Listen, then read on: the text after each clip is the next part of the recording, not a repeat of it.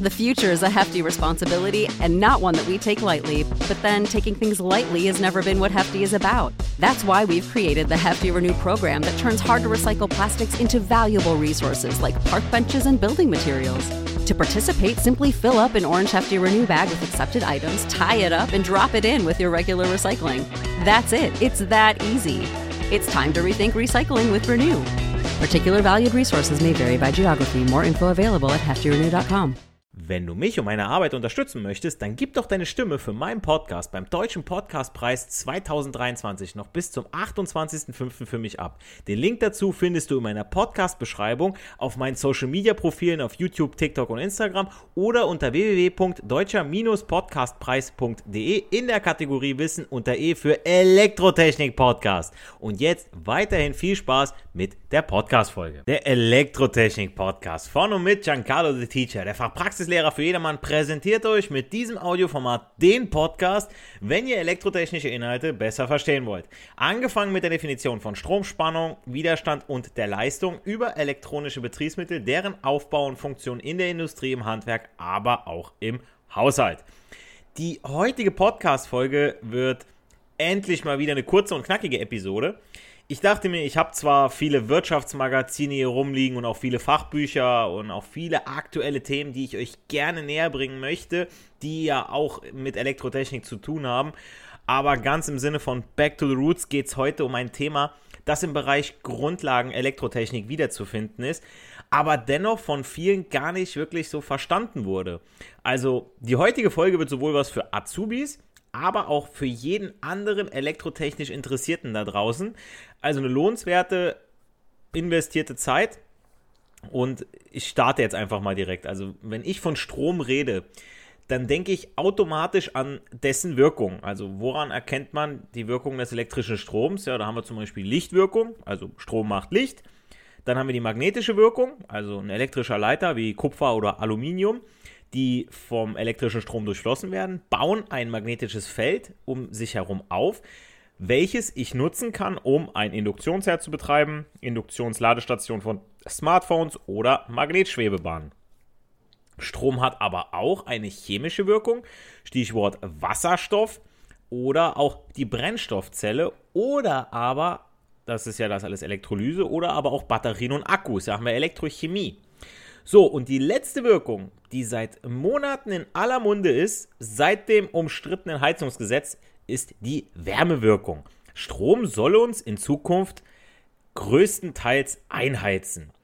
Aber zunächst solltet ihr verstehen, was ich mit elektrischem Strom oder wie ich mit elektrischem Strom Wärme erzeugen kann. Dafür brauche ich nicht nur den Strom, sondern auch die elektrische Spannung, also die Ursache für den elektrischen Strom. Und wenn man diese beiden miteinander multipliziert, erhält man die elektrische Arbeit, welche ja in Watt angegeben wird. Und elektrische Arbeit ist es nämlich, die ich zur Erzeugung einer bestimmten Wärmemenge verwenden kann. Das ist dieselbe elektrische Arbeit, die ich brauche oder erzeuge, je nachdem auf welcher Seite ich sitze, wenn ich auf einem Fahrradergometer sitze oder aber auch dieselbe elektrische Arbeit, die mein Elektrizitätszähler im Keller erfasst und für die ich zahlen muss.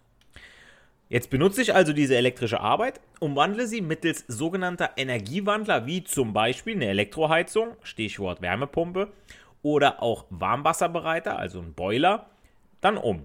Also ganz einfach ausgedrückt, ich gebe vorne elektrische Arbeit in Watt in meinen Energiewandler rein und bekomme hinten dann eine Wärmemenge Q heraus. Das ist das Formelzeichen. Als Einheit für die Wärmemenge wird das Joule bzw. Kilojoule verwendet, hat seinen Namen vom englischen Physiker James Prescott Joule, der von 1818 bis 1889 lebte, nur mal so by the way. Aber was versteht man denn jetzt unter Wärmemenge? Ja, irgendwie eine bestimmte Menge an Wärme. Hm. Jetzt wird es ein bisschen physikalisch, aber nicht wirklich schwer, geht aber darum, dass ihr es kapiert und euch was darunter vorstellen könnt. Das ist auch was, was ich im nächsten Video mal kurz auch an mein Whiteboard zeichnen werde. Wenn einem Körper mit der Masse von, ich sag mal 10 Kilo und der Ausgangstemperatur Theta 1, sagen wir mal 20 Grad, ja, Zimmertemperatur, wo man so von ausgeht, eine bestimmte Wärmemenge aufgenommen und dabei seine alte Temperatur um Theta, Delta Theta, also ein Temperaturanstieg von 5 Grad, auf jetzt Theta 2, 25 Grad erhöht. Wovon hängt diese aufgenommene Wärmemenge dann ab? Fragt man sich dann. Ja? Also nochmal, ihr habt irgendwo eine Masse, irgendwo einen Block, der wiegt 10 Kilo. Dieser 10 Kilo Block wird von 20 Grad Celsius, nimmt er irgendwie Wärme auf und wird dann um 5 Grad auf 25 Grad wird der warm. 10 Kilo statt 20 Grad, 25 Grad warm. So, wovon hängt es jetzt ab? Die Antwort bzw. die Antworten sind ganz logisch. Die aufgenommene bzw. abgegebene Wärmemenge von irgendeinem Stoff hängt ab von der Masse des Stoffs, also wie schwer oder wie leicht ist er. Ja, 5 Kilo, 10 Kilo, 100 Kilo, 200 Kilo. Dann der Art des Stoffs, sprich die spezifische Wärmekapazität. Stahl braucht mehr elektrische Arbeit, also die Watt, um heiß zu werden, als zum Beispiel Kunststoff.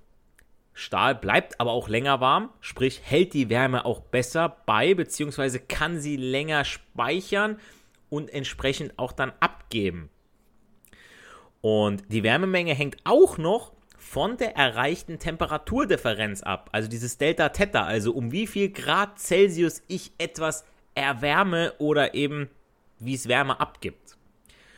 Und mit der Temperatur wird auch der Wärmezustand eines Stoffs angegeben. Das kennen wir alle. Das hört sich jetzt komplizierter an, als es ist, aber dafür verwenden wir ja seit jeher Celsius und die Kelvin-Skalen. Bei der Celsius-Skala gibt es positive und negative Werte, also beim Nullpunkt, 0 Grad, schmilzt Eis und bei 100 Grad fängt Wasser an zu sieden.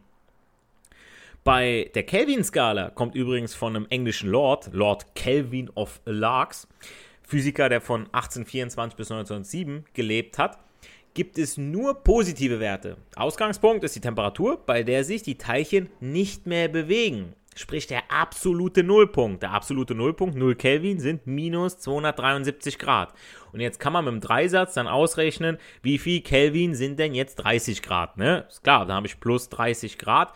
Dann muss ich also 273 ne, hochrechnen, also minus 273 ist klar. Könnt ihr euch gerne selber ausrechnen. So, die spezifische Wärmekapazität, die ist jetzt eine Materialeigenschaft. Hatte ja eben auch den fairen Vergleich von Stahl und Kunststoff als Wärmeträger. Wasser besitzt einen sehr großen Wert und wird deshalb auch für den Transport von Wärmemenge, zum Beispiel von unserer Warmwasserheizung, wie sie viele von euch wahrscheinlich daheim installiert haben, verwendet. Nur damit ihr mal ein paar Zahlen habt. Wasser hat so eine spezifische Wärmekapazität von 4,2 Kilojoule pro Kilogramm mal Kelvin, so drückt man das aus, während Kupfer nur einen Wert von 0,39 Kilojoule pro Kilogramm mal Kelvin besitzt. Ja, also 4,2 gegen 0,39. Mit der Wärmemenge von 1 Kilojoule könnt ihr beispielsweise 239 Gramm Wasser um 1 Kelvin erwärmen. Damit ihr mal so eine Zahl habt, also man musste irgendwo mal loslegen. Und das sind alles so Berechnungsgrundlagen. Also ich erzähle euch ja jetzt hier was ganz Tolles und der eine oder andere denkt sich, das ist voll kompliziert. Aber Leute, ihr bezahlt für eine Heizung, eine Ölheizung, eine Gasheizung, eine Wärmepumpe. Ihr bezahlt für Warmwasserbereitung und das ist die absolute Grundlage hier, ja? Wie ihr wollt ja warm duschen im Winter. So, ihr wollt äh, heißes Wasser braucht ihr zum Spülen, um das Fett zu lösen. Ihr braucht mindestens mal 40 Grad für eure Wäsche von der Waschmaschine und und und. Wasserkocher, Tee, Kaffee und so weiter. Ja, also ihr braucht schon warmes Wasser. Und ich erkläre euch hier im Prinzip nur so die absoluten Basics, nur damit ihr mal wisst, wo, wo das herkommt. Warum brauche ich das denn? Da kommt ein Elektriker und kann euch genau das erklären. Und ich denke mir, ah, das ist ein guter Mann. Und das ist nicht schwer. Ja? So, jetzt passt mal auf. Jetzt bringe ich nämlich gleich noch ein richtig praktisches Beispiel für jeden von euch. Aber ihr erinnert euch, wir geben ja vorne elektrische Arbeit in Watt in unseren Energiewandler rein, also Elektroheizung, was weiß ich, und bekommen hinten dann eine Wärmemenge Q heraus. Wenn wir Verluste, ja, also ne, die, die Verluste jetzt, Reibungsverluste, ähm, ihr habt immer irgendwo, habt ihr Verluste. Beim Auto ist es ja auch so, ihr tankt nicht, ihr tankt 10 Euro, aber ihr verfahrt keine 10 Euro, ja, je nachdem wie der Reifendruck ist, ähm, wie oft ihr steht, äh, Wärmeverluste vom Motor, äh, Reibungsverluste. Wie gesagt, da sind so viele Verluste dabei. Aber wenn wir die jetzt nicht berücksichtigen, die wir leider klar immer haben, aber der Einfachheit halber lassen wir das jetzt mal raus, dann können wir mit Kilowattstunden rechnen für Wärmemenge. Da das Produkt aus der Spannung und der Stromstärke ja die Leistung ist, also Spannung mal Strom gibt ja die Watt, Kil und dann Kilowatt ist ja dann nur das, die 1000, also der, der Präfix, kann eine Formel benutzt werden, um zum Beispiel den Leistungsbedarf für eine Warmwasserbereitung in einer bestimmten Zeit zu ermitteln. Also ein praktisches Beispiel für euch, dass jeder kapiert, wie viel Energie, also elektrische Arbeit in Kilowattstunden, mit der Zeit noch dabei, ne, brauche ich, um jetzt 100 Liter Wasser oder sagen wir mal 40 Liter Wasser, 40 Liter Wasser von 4 Grad Celsius auf 40 Grad Celsius zu erwärmen. Wie viel Kilowattstunden brauche ich, um 40 Liter Wasser von 4 Grad auf 40 Grad zu erwärmen? Warum habe ich jetzt 40 Grad genommen? Damit waschen wir ja ganz oft unsere Klamotten. Damit ist dieser Eco-Modus äh, Eco gemeint und so weiter. Also jetzt nicht Kochwäsche, ja, sondern wirklich so Schonwäsche. Kannst du alles reinschmeißen, machst den Mix an, fertig, Punkt aus. So, und die Formel lautet, Q ist gleich M mal C mal Delta Theta durch 3600. Erkläre ich jetzt, was was ist nochmal. Also, Wärmemenge ist gleich meine Masse von 40 Kilogramm, also 40 Liter Wasser, sagt man 40 Kilogramm, mal die spezifische Wärmekapazität C von Wasser, die ist ja, haben wir ja gesagt, 4,2 Kilojoule pro Kilogramm. Das heißt, wir nehmen hier jetzt den genauen Wert 4,187, das ist gerundet 4,2, mal Delta Theta, also mein Temperaturunterschied. Ich will ja von 4 Grad Celsius auf 40 Grad Celsius erhöhen. Heißt, ich habe einen Unterschied von 36 Grad Celsius durch 3600. Warum durch 3600? Naja, weil ich es in Kilowattstunden haben möchte.